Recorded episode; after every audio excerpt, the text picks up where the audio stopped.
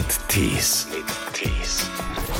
Bestsellerautorin Michaela Jari schreibt unter verschiedenen Synonymen. Als Michelle Marley jetzt ganz neu über Romy Schneider ein Roman, Romy und der Weg nach Paris. Ich sehe auch keine Begründung darin, dass man wirklich ein im Grunde kleines Mädchen niedergemacht hat, absichtlich niedergemacht hat. Ja, und da sah ich eine bisschen zickige junge Person, die mir aber deshalb sympathisch war, weil sie furchtbar aufschrie, als ihre Haare sich verkletteten beim Kämmen. Ich hatte mir auch ehrlich gesagt nicht vorgestellt, dass er ein so extremer Rebell in jungen Jahren war. Seine Bemerkung anschließend soll nur gewesen sein, mach doch nichts, sein Vater hat genug Geld. Ich schrieb dann irgendwann mal auf die Elfenbeintasten des Bechsteinflügels meines Vaters mit dem Nagellack meiner Mutter, C, D, E, F und so weiter. Michaela Jari, die in der Welt des Kinos und der Musik aufgewachsen ist, durch ihren Vater, den Komponisten Michael Jari. Seit 1993 schreibt sie Bücher, Familiensagers sehr gerne unter dem Pseudonym Gabriela Galvani zum Beispiel historische Romane, darunter Die Seidenhändlerin. Und als Michelle Marley hat sie Romanbiografien geschrieben über Coco Chanel, Edith Piaf und Maria Callas und eben jetzt ganz neu über Romy Schneider. Hallo nach Berlin. Ja, hallo nach Baden-Baden. Ich wäre gerne persönlich da und bedauere sehr, dass das nicht der Fall ist. Ja, aber was sind das für Zeiten? Was sind denn das für Zeiten? Dove. Gut, ah, gut. Als Autorin kommt man ja damit eigentlich wunderbar klar, oder? Also keiner kommt doch eigentlich besser mit diesen Zeiten klar als Autorinnen. Und ja, Autoren. grundsätzlich ja. Ich meine, in meinem Leben hat sich nicht sehr viel geändert. Ich sitze zu Hause und schreibe alleine vor mich hin, natürlich aber es ist schon dieses Gefühl zu wissen, ja, deine Buch Bücher können möglicherweise nicht überall verkauft werden oder zumindest nicht unter den bekannten Bedingungen oder üblichen Bedingungen verkauft werden. Die Buchhandlungen haben geschlossen, es gibt keine Lesungen. Ich kann nicht ins Theater, ins Konzert, ins Kino gehen und vor allen Dingen, ich kann nicht mal in Essen gehen. Also das ist schon irgendwie doof. Also dieser Roman, der neue, über Romy Schneider, unsere Ikone, unterscheidet sich in einem Punkt. Es ist das erste Mal, dass Sie einen Roman schreiben mit Personen, denen Sie selbst begegnet sind. Und selbst der Romy. Als kleines Kind zumindest. Als kleines Mädchen, ja. ja. Da war ich noch ein kleines Mädchen. Das heißt, welche Erinnerung haben Sie von diesem Augenblick? Also ich hab, bin ihr beim Friseur begegnet. Äh, meine Mutter äh, ging zur selben äh, Friseurin in Lugano mhm. und äh, ich dann immer mit und ja, und da sah ich eine bisschen zickige junge Person, die mir aber deshalb sympathisch war, weil sie furchtbar aufschrie, als ihre Haare sich verkletteten beim Kämmen und ihr das also offensichtlich wehtat. Und das war etwas, was ich mit ganz langen blonden Haaren sehr gut kannte. Also damals wussten Sie natürlich nicht, dass dieses kleine zickige Mädchen irgendwann mal ein Weltstar sein naja, wird. das war damals schon ein Weltstar. Ach so, also, sogar doch. Ja, na 60er Jahre, ne? Hatte immer noch ihren kleinen ihren Heimatfriseur auf jeden Fall. Ja, naja, sie besuchte ja ihre Eltern, sie besuchte ihre ja. Mutter, ihre Eltern, das war klar. Ja. Und sie war ja äh, lange, lange in Lugano gemeldet, muss man auch sagen. Und es gibt noch mehr Verbindungen zur Familie Schneider. Ja, also mein Vater kannte Magda Schneider sehr, sehr gut. Und wir sind uns halt auch, das ist halt, Lugano ist eine Kleinstadt. Das ist, äh, da begegnet man sich also immer mal wieder und wir sind uns halt relativ häufig begegnet. Äh, wir waren oft bei Blattheims eingeladen auch. Äh, da durfte ich dann auch mal zum Tee mit. Mhm. Wir waren, ja, und, äh, und später, man traf sich, man sah sich. Ich weiß noch, meine allerletzte Begegnung mit äh, Magda Schneider und ihrem dritten Ehemann, äh, Horst Fehlhaber, war im Kino in Lugano, als ich mit meinem Vater ähm, ins Kino ging, um mir den oder, oder damit wir uns den Pater anschauten. Und also den ersten mit Marlon Brando. Ne? Ja. Den Paten. Und dann trafen wir uns im Kino. Also ja, sowas geht, ist halt in einer Kleinstadt so. Genau. Und Ihr Vater hat auch noch das Haus erworben. Das Haus äh, 1971, das Haus von Karl-Heinz Böhm gekauft, äh, das wiederum Karl-Heinz Böhm von der Gage für Sissi erbaut hat. Also Romy Schneider war irgendwann in Deutschland damals ein Star und dann kam aber die Zeit, als sie nach Frankreich gegangen ist, um, um auch im französischen Kino anzukommen. Ja, was war sie zu dem Zeitpunkt? Was war sie da für eine Frau? Wie würden Sie sie beschreiben, bevor denn wirklich der ganz große Ruhm auch selbst mit Frankreich und international kam? Ich glaube, also grundsätzlich glaube ich, dass Romy Schneider sehr viel äh, Schlechtes getan wurde in ihrem Leben. Ich bin ja selbst Journalistin und man äh, äh, befleckt natürlich nicht das eigene Heim, aber ich muss ganz ehrlich sagen, wie in den 50er und vor allen Dingen dann in den 60er Jahren mit ihr von der deutschen Presse umgegangen wurde, ist albtraumhaft. Also ich finde das, ich, ich kann das auch nicht nachvollziehen. Ich sehe ja auch keine äh, Begründung darin, dass man wirklich ein im Grunde kleines Mädchen niedergemacht, absichtlich niedergemacht hat. Mhm. Äh, man hat sie schon in den äh, Anfang der 50er Jahre, als sie die ersten Filme drehte, eher versucht, ihre Tagebücher abspenstig zu machen, um die zu veröffentlichen und sich dann über die Gedanken eines jungen Mädchens lustig zu machen. Und, und, und, da gibt es also ganz viele Beispiele und ich, ich weiß nicht, da fehlen mir eigentlich, da fehlen mir wirklich die Worte. Denn man darf bei allem ja nicht vergessen, Romy Schneider war ein Kinderstar. Mhm. Dieses Mädchen hat mit äh, 14 Jahren die erste Rolle bekommen. Er hat dann drei Filme im Jahr gedreht, was sehr viel ist konsequent durchgearbeitet.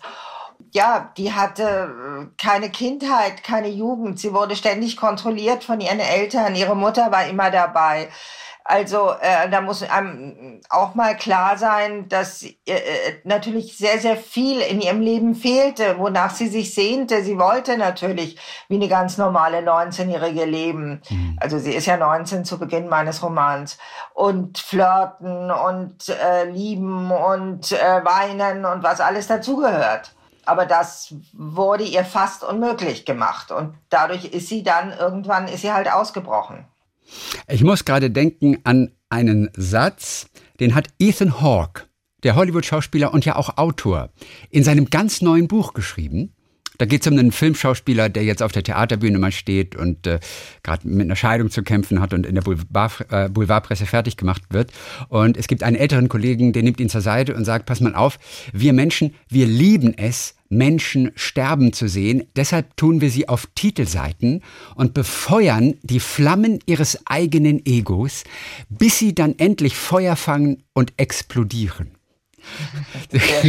Das, ja. das trifft jetzt im Prinzip genau diese Romy Schneider-Situation natürlich von damals. Und Sie waren ja auch mal eine Zeit lang in der Boulevardpresse und äh, kennen sich ein bisschen aus. Der ja, Satz natürlich. ist gar nicht so blöd, ne? Ja, nee, das, das, auf gewisse Weise trifft es das. Also ich meine, es ist schwierig. Es gibt natürlich diese äh, Schauspieler, Filmstars, die äh, dann, oh Gott, ich will über nichts reden und nur über meine aktuelle Rolle und mhm. ansonsten möchte ich bitte nicht in der Öffentlichkeit erscheinen. Das ist natürlich auch eine sehr schwierige Situation, weil ähm, natürlich wollen die Fans auch wissen, wie lebt mein Idol, wie ist, wie ist mein Idol, was, was steht dahinter. Und das finde ich schwierig. Auf der einen Seite in der Öffentlichkeit äh, in, äh, in Erscheinung treten wollen und auf der anderen Seite aber nichts von sich preisgeben wollen, ist, also wie mhm. gesagt, schwierig. Also diese ganz junge Ikone Romy Schneid. Sie sagen witzigerweise mal Romy. Wurde sie Romy genannt von der Familie? Ich, ich würde immer Romy sagen mit einem langen O, aber es ist eher Romy. Keine Ahnung. Also ich würde, also mir ist Romy bewusst, aber äh, das muss auch nicht richtig sein. Keine Ahnung. Es kam auf jeden Fall zu einem Treffen zweier Ikonen, als sie dann den Weg nach Frankreich geschafft hatte. Ähm, darum geht's auch ganz wesentlich in ihrem Roman. Denn Coco Chanel, die große Modeikone, hat sich Romy Schneiders dort angenommen. Haben die beiden sich direkt gut miteinander verstanden? Wer hat sie eigentlich zusammengebracht?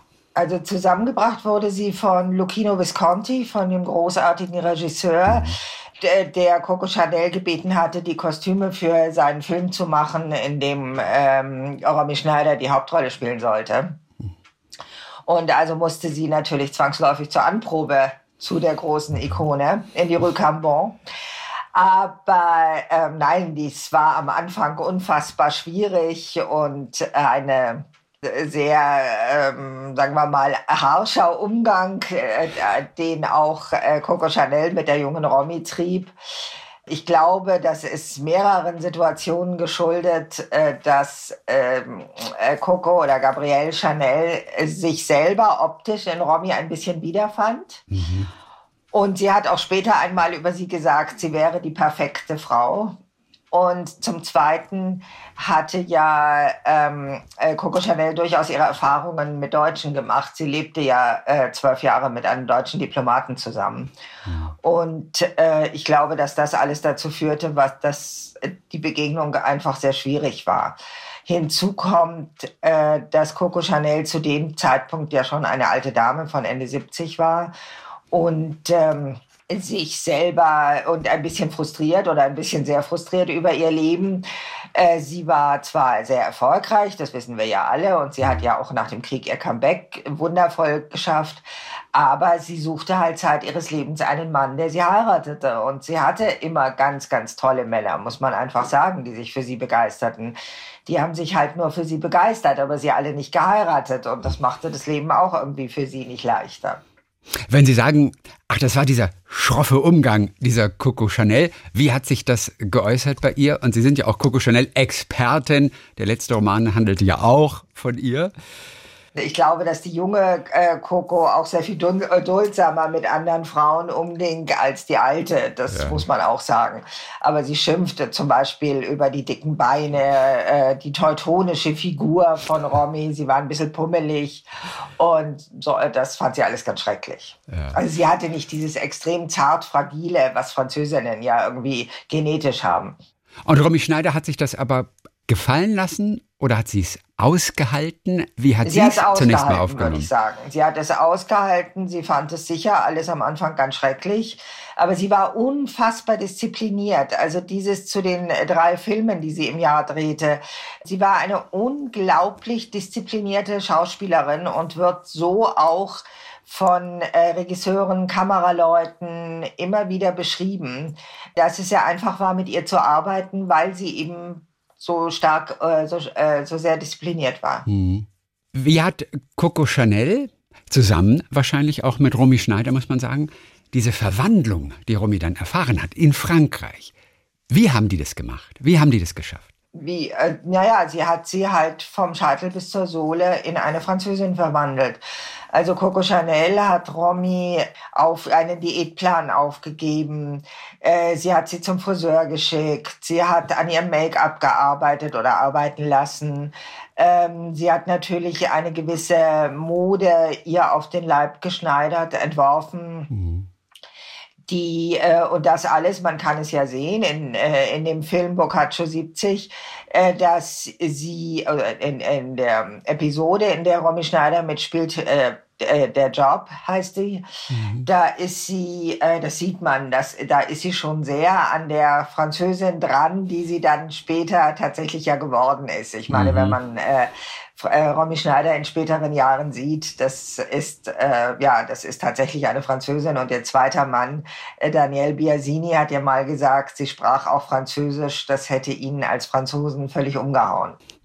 Also Bei, dass es eben so äh, ohne Akzent, ohne äh, so komplett perfekt war. Bei Ihren Recherchen jetzt zu diesem letzten Roman, was hat Sie denn tatsächlich auch überrascht, was Sie noch nicht von Romy Schneider oder den Beziehungen von Romy, ob zu Alain Delon, ob zu Coco Chanel. Naja, also, ähm, was also, haben Sie da äh, entdeckt, neu, auch wirklich Überraschendes für sich selbst? Also grundsätzlich neu war für mich äh, dieser Satz, auf dem das Buch ja aufbaut, dieser Satz von Romy Schneider, ähm, drei Menschen mhm. haben ihr Leben haben mein Leben verändert. Mhm. Ähm, Alain Delon, Lucchino Visconti und Coco Chanel. Mhm. So und auf dem baut ja letztendlich dieses Buch auf und das war mir in der Form nicht präsent. Also welche Rolle Alain Delon in ihrem Leben spielte, weiß man ja nun so weitgehend.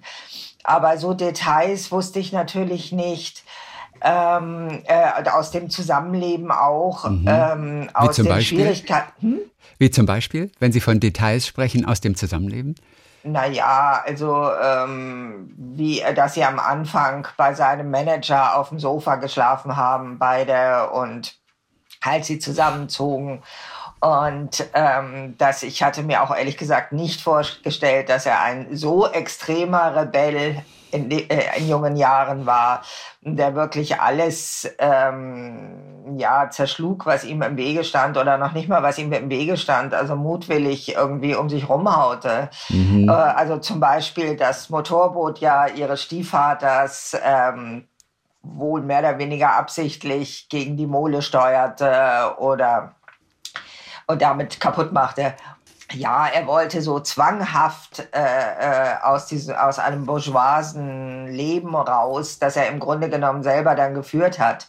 Also insofern, äh, das war mir neu. Mir war natürlich auch neu, mit welcher Konsequenz Romy Französisch gelernt hat für eine Theateraufführung, bei der eben Lucchino Visconti äh, Regie geführt hat. Und ich habe das mit meiner Sprechlehrerin, die mir äh, Vorlesen beigebracht hat für Lesungen, habe ich das nachgespielt. Also wie man damals äh, Sprachübungen machte. Und das war schon äh, gewaltig, das war schon erstaunlich irgendwie. Also das sind alles Sachen, also die, die, das sind eigentlich die Details, die halt neu sind. Äh, hat man damals Sprachübungen anders gemacht, als man das heute machen würde? Mit sehr viel mehr Brachialgewalt. Also damals wurden zum Beispiel ähm, bestimmte Gerätschaften in den Mund geschoben. Also nicht der berühmte Korken oder so, sondern tatsächlich so eine Art Zahnklammer oder so, dass die äh, Leute dann vernünftig darüber sp äh, sprechen lernten oder dann trotzdem sprechen konnten. Ne? Und warum hat der Alain Delon tatsächlich dieses Motorboot gegen die Mole gefahren? Also ich weiß, er war Keine Rebell, er wollte raus aus der Bourgeoisie, aber das ist natürlich nochmal eine harte Nummer, einfach ein Motorboot gegen die Mole zu fahren. Äh, Keine Ging dem Ahnung. etwas voraus? Ähm, welche Beweggründe sind nicht bekannt. Ob er in der Geschwindigkeit nicht mehr bremsen konnte oder irgendwas übersehen hat, ist nicht bekannt. Sein, ähm, seine Bemerkung anschließend soll nur gewesen sein, macht doch nichts, sein Vater hat genug Geld. Ja, hat er ja auch gehabt. Also. Also auch Sie selber haben natürlich auch alleine durch den Vater dort auch eine recht ja, bunte Lebensgeschichte, ähm, sind in einem Künstlerhaushalt aufgewachsen. Der Vater war äh, Komponist, er war Filmkomponist. In den 60er Jahren ist die Familie dann nach Lugano gezogen. Wie lebte es sich für die junge Michaela? Michaela, dort in der Bohème sozusagen, in der Luganoer Bohème? Völlig normal. Ähm, es war ja mein Alltag, es war ja meine Welt. Also ich kannte ja nichts anderes. Ich wünschte mir als Kind immer einen Vater, der doch bitte bei der Post arbeitet. Äh, nicht nur, weil ich es toll mhm. gefunden hätte, so mit Stempeln, ne? damals noch und so, das hätte ich ganz super gefunden. Aber ähm, es war, ist nicht einfach für ein kleines Mädchen, wenn der Vater 24 Stunden zu Hause ist. Das heißt, oder meistens zu Hause ist und zu Hause arbeitet. Das heißt, äh, man wird natürlich zwangsläufig kontrolliert. Also Schule schwänzen und sowas war schwierig. Zum Zweiten ähm, der eigentliche Alltag, also auch die Freunde meiner Eltern oder die Leute, die man sah, das war ja völlig normal. Ich kannte es ja nicht anders. Und ähm, zum Dritten Lugano in den 60er noch 70er Jahren für ein Kind oder dann für ein junges Mädchen war eigentlich fürchterlich, mhm. weil es war ein Ort für alte, reiche Leute oder für mein Empfinden alte Leute, also für sehr, sehr wohlhabende, reiche Leute, die es sich dort gut gehen ließen. Aber es war überhaupt nicht auf junge Leute eingerichtet. Das änderte sich erst äh, in den 90er Jahren, als die Universität in Lugano aufgemacht wurde, als ein gewisser äh, Tessiner Mittelstand sich auch entwickelte, denn das Tessin vorher, die Menschen waren ja eigentlich ganz arm. Und ähm, heute ist es durchaus witzig, aber ähm, damals war das ganz, also für mein Alter ganz schrecklich. Hatten Sie jemals eine Chance, etwas anderes zu werden als Künstlerin in dem Haushalt? Naja, ich wäre gerne Innenarchitektin geworden, aber das scheiterte an meinem Verständnis für Mathematik. Und ähm, auf der anderen Seite habe ich mein ganzes Leben lang damit verbracht, äh, oder auch meine Kindheit, meine Jugend, mir Geschichten auszudenken. Ich wollte immer gerne Bücher schreiben, was vielleicht daran liegt, dass mein Vater, als er mich das allererste Mal als Neugeborenes sah, sagte, die wird mal Schriftstellerin. Er sagte das unter dem Eindruck des damaligen Welterfolgs von François Sagan, äh, Bonjour Tristesse. Und er war, mein Vater war sehr frankophil, deswegen passte das ganz gut. Aber, ähm, und hat mich auch später, als ich eben anfing, typische Einzelkind, ne? Geschichten zu erfinden, viel zu lesen, mit meinen Puppen zu äh, Geschichten nachzuspielen oder den meinen Puppen Geschichten zu erzählen, äh, da hat er mich also durchaus auch gefördert. Aber ähm, mein erstes Buch hat er, meine erste Buchveröffentlichung hat er aber leider nicht mehr erlebt. Und Sie waren ja sogar schon sozusagen eine Art Filmstar noch als Baby. Also Sie wurden ja quasi ins Filmgeschäft reingeworfen und äh, von, von einem großen Meinen Sie Regisseur. den ersten Film? Äh, das, es gibt die Geschichte, oder den gibt es auch wohl tatsächlich, dass äh, Helmut Koltner den ersten Babyfilm äh, von mir gedreht hat, ja. Aber gibt es nicht mehr, den Film. Also nein, ich glaube nicht. Der ist im Zuge endloser Umzüge meiner Familie oder ich weiß nicht wo verloren gegangen. Vielleicht auch nicht, ich weiß es nicht, aber mhm. ich habe ihn auf jeden Fall nicht.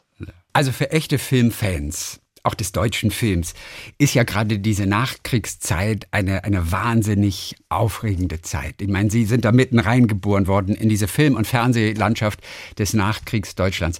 Sie hatten ja sogar das Privileg, dass ihr Kinderzimmer sogar von einer Kostümbildnerin eingerichtet wurde. Das haben auch nicht ja, viele. Also mein Babyzimmer von Erna Sander, von der Frau von Julia Trebitsch, ja. Wie kam es dazu? Ja, also meine Mutter lag, äh, hatte nach äh, meiner Geburt äh, eine Nierenbecken, eine sehr schwere Nierenbeckenentzündung und musste also noch lange, lange im Krankenhaus bleiben. Nicht nur damals nach dem Kaiserschnitt zwei Wochen, sondern auch mit dieser Nierenbeckenentzündung. Und sie konnte dadurch kein Kinderzimmer einrichten. Da sie abergläubisch war, wollte sie es vorher nicht machen. Und dann hat mein Vater oder im Gespräch eben mit Freunden und dazu gehörten halt Familie Trebitsch, das war, waren ja auch praktisch Nachbarn in der St. Benediktstraße, die wohnten also gegenüber auf der anderen Straßenseite. Dadurch kam das dann so, jetzt machen wir das. Und ich habe von vielen Leuten noch heute oder vor ein paar Jahren bei Lesungen äh, gehört, wo mich ältere Damen darauf angesprochen haben, sie waren mal in meinem Kinderzimmer mhm. und haben äh, dort den Himmel gesehen. Der war nämlich sehr beeindruckt, weil der, beeindruckend, weil der Sterne hatte. Mhm. Also wenn man das Licht ausging hatte, konnte man, die Sterne, konnte man Sterne sehen. War das in der St. Benediktstraße 9 in Hamburg? Ja. Das war die Adresse, in der Sie dann auch wirklich lange gewohnt haben? Naja, das war mein erster Wohnsitz erste sozusagen Wohnsitz. in meinem Leben. Und äh, meine Eltern sind dann Anfang der 60er Jahre in die Elbchaussee gezogen und äh, ja, und dann nach Lugano und dann zwischendurch mal in München und so ging das dann weiter.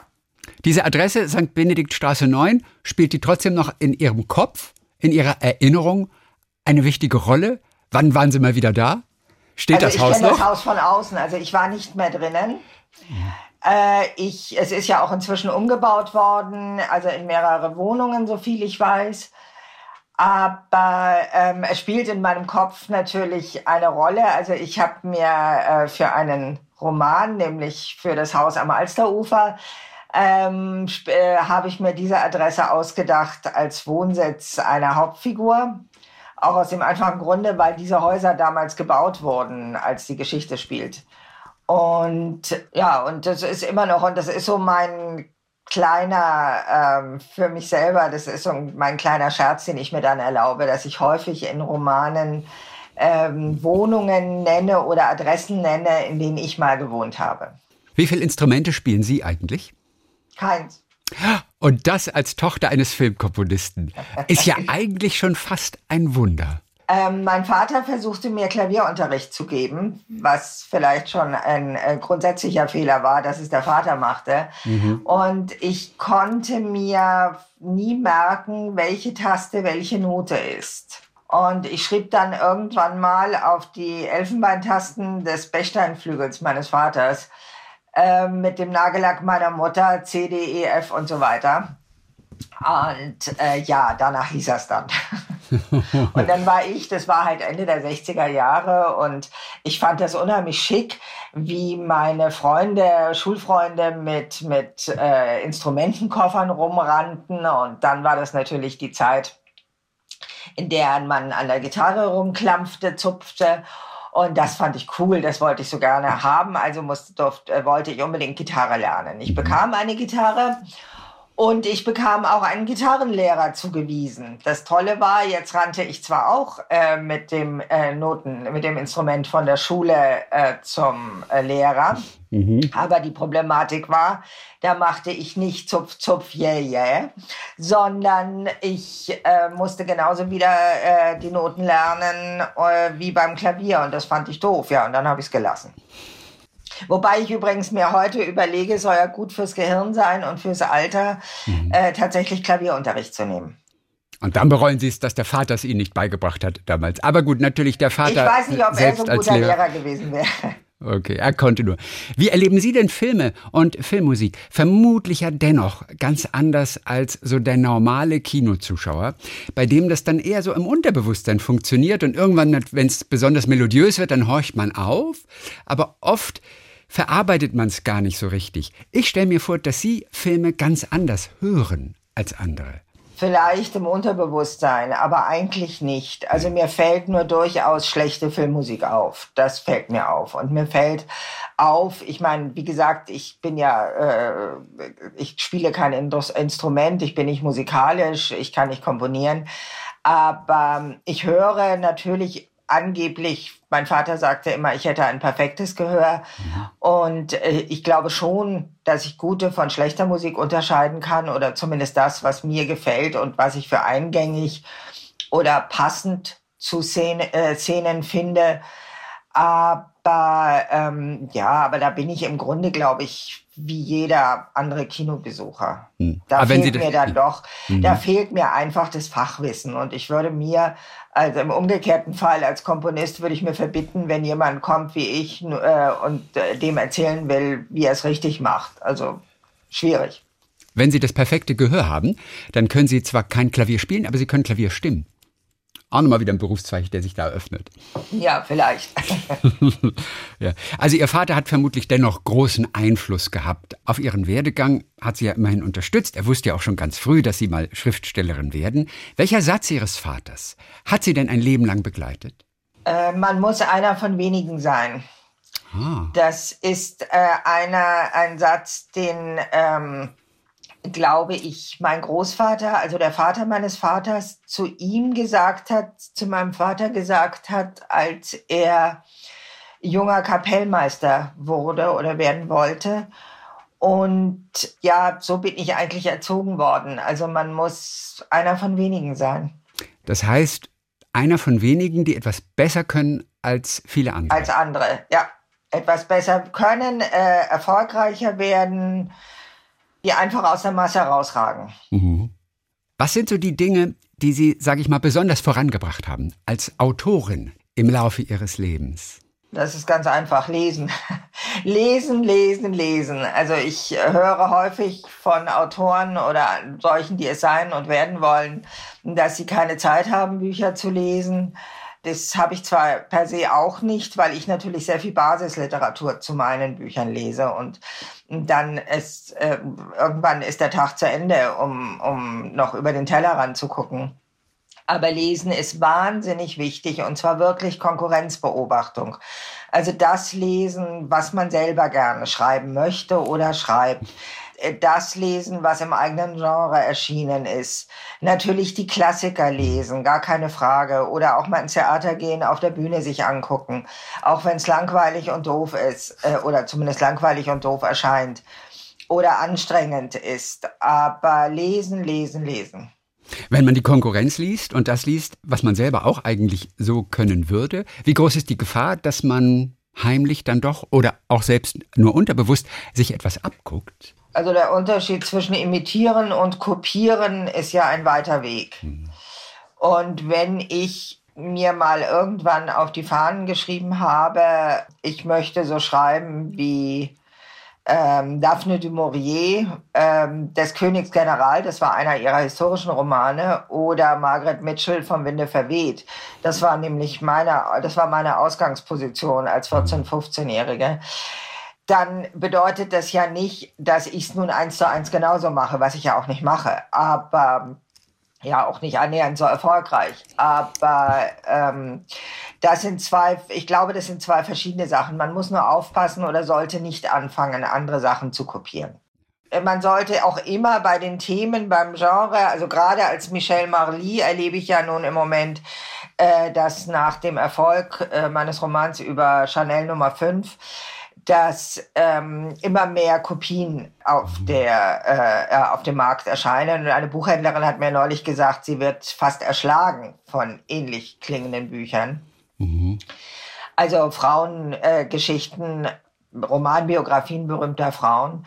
Und ähm, ich beobachte, und das teilweise wundert es mich auch ein bisschen, aber ich beobachte halt auch, äh, dass diese Bücher äh, im Großteil nicht so erfolgreich sind wie meine.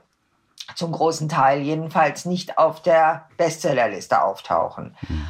Und ähm, da muss ich mich halt auch, äh, muss ich mir halt auch sagen, ich finde, dass da äh, zum Teil Talente verbrannt werden, nämlich Kolleginnen, die mhm. mit Kopien oder durch diese Kopien verbrannt werden. Und ja, wer soll's lesen? Auf der anderen Seite ist es völlig, ist es ja nun mal Marktwirtschaft. Wenn ein irgendwas erfolgreich ist, machen sie alle nach. So ist es halt. Wobei diese sogenannten MeToo-Produkte es ja immer schwer haben dann, die etwas anderes, Erfolgreiches, was zuerst da war, kopieren. Was macht es mit Ihnen? wenn Sie sehen, ach, da kommt wirklich, die hat das Cover ähnlich gestaltet wie bei mir. Der Titel erinnert sogar an meinen Titel und die Thematik sowieso. Was macht es mit Ihnen? Naja, ich bin dann schon ein bisschen ärgerlich bei manchen. Also es gibt einen konkreten Fall, wo ich unfassbar ärgerlich war. Aber ich, mein Gott, ja, ist halt so. Ich finde das ärgerlich. Ich finde es auch, es macht auch insofern etwas mit mir, dass ich mir natürlich überlege, wie soll es mit mir weitergehen, was werde ich machen. Ich habe natürlich keine Lust, irgendwann mal am Bahnhof zu stehen und dem äh, äh, abfahrenden Zug nachzuwinken. Mhm. Das muss man schauen, aber ähm, ja, Mai ist halt, wie es ist. Welcher Fall war das bei Ihnen, der Sie ärgerlich gemacht hat? War das äh, die Geschichte mit äh, Coco? Coco Chanel? Die, also eine Kopie? Ja, als Sie sich ja. über die Kopie auch wirklich ein bisschen geärgert haben. Das finden Sie schon, wenn Sie recherchieren.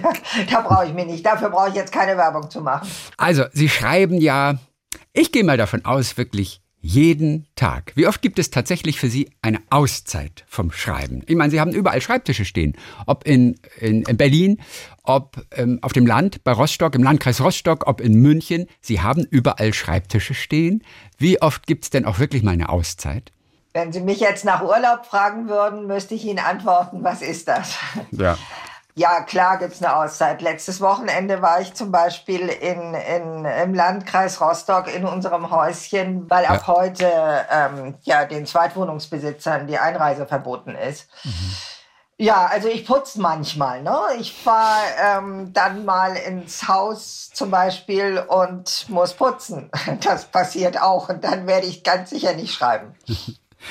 Inwiefern ist für eine Autorin, einen Autoren dieser Satz, den ich eigentlich nicht mag, der aber so wahr ist, weniger ist mehr. Man findet ja bei seinen Recherchen so unglaublich viele tolle Sachen heraus, weil man wirklich Bücher über Bücher liest und manchmal in Archive geht und man möchte am liebsten eigentlich alles unterbringen in seinem Roman.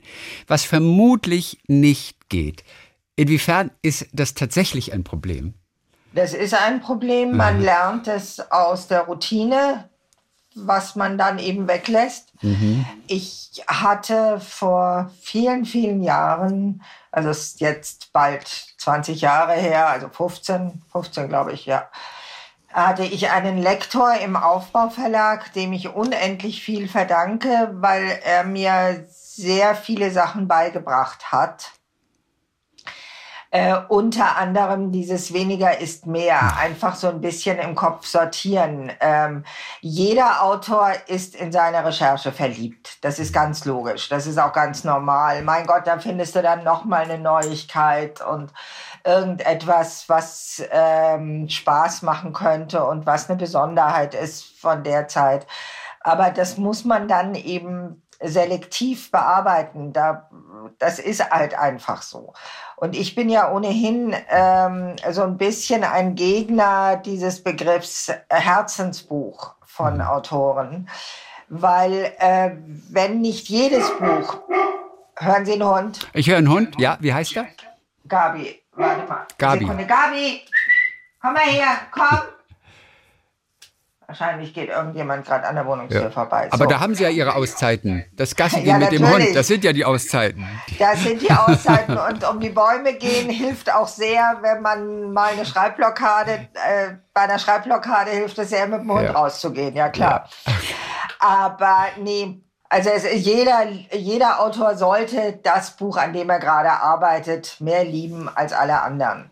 Aus dem einfachen Grunde, ich kann nicht von einem wildfremden Menschen erwarten, 10, 15 oder wie viel Euro auch immer, für ein Produkt auszugeben, mit dem ich nicht mit dem Herzen dabei bin, als ich es hergestellt habe deswegen finde ich einfach diese, diese, diesen Begriff immer so schwierig. Und nur, und ich muss eben mich völlig auf das konzentrieren, was ich gerade mache und dann eben auch schauen, was passt dazu aus meinen Recherchen, was kann ich unterbringen, was kann ich nicht unterbringen, was überfrachtet ist. Aber mhm. das ergibt sich meist mit der Routine. Welche Einzelheit haben Sie zum Beispiel im neuen Roman Romy und der Weg nach Paris nicht untergebracht? Obwohl Sie es so schön recherchiert hatten und es eine so interessante Sache eigentlich ist. Die Beziehung von äh, Coco Chanel mit Cristobal Balenciaga. Ah, okay. Was war da los bei den beiden? Also es war letztendlich ihre letzte große Liebe. Hm. Und sie hatte also zu dem Modeschöpfer äh, Balenciaga ein sehr inniges Verhältnis und sehr freundschaftliches, platonisches Verhältnis allerdings. Und sie hoffte nun endlich einen Mann gefunden zu haben, der sie heiratet. Mhm. Und ja, das hat er dann leider auch nicht gemacht. Wie all die Männer, mit denen sie da zu tun hatte und die sie frustriert haben. Michaela Jari, Bestsellerautorin. Sie schreibt als Gabriela Galvani historische Romane und aber auch als Michelle Marley, wie jetzt diesen Roman, den ganz neuen, über Romy Schneider. Romy und der Weg nach Paris. Dann Dankeschön für heute. Viele Grüße nach Berlin. Und wann werden Sie Paris mal wiedersehen, wo oh, Sie auch lange sofort, Zeit gelebt haben? Sofort, wenn ich könnte, sofort. ja, wir müssen uns noch ein bisschen gedulden. Ne? Was ist Ihr liebster Ort, Ihr kleiner Geheimtipp in Paris? Ihr kleiner Herzensort? Ähm, das Museum Marmiton. Äh, in dem die Seerosen von Claude Monet hängen. Das ist das ähm, Wohnhaus von Claude Monet in der Nähe der Rue Passy. Und das ist eine reine Wohngegend im 16. Arrondissement, die wenig touristisch erschlossen ist. Übrigens auch eine sehr schöne Einkaufsgegend und zum Shoppen, zum Bummeln. Und das finde ich, ja, finde ich sehr schön. Gibt es in dem Museum auch ein Café, in dem Sie schon geschrieben haben? Geschrieben nicht, aber Kaffee getrunken. Talk mit Tees.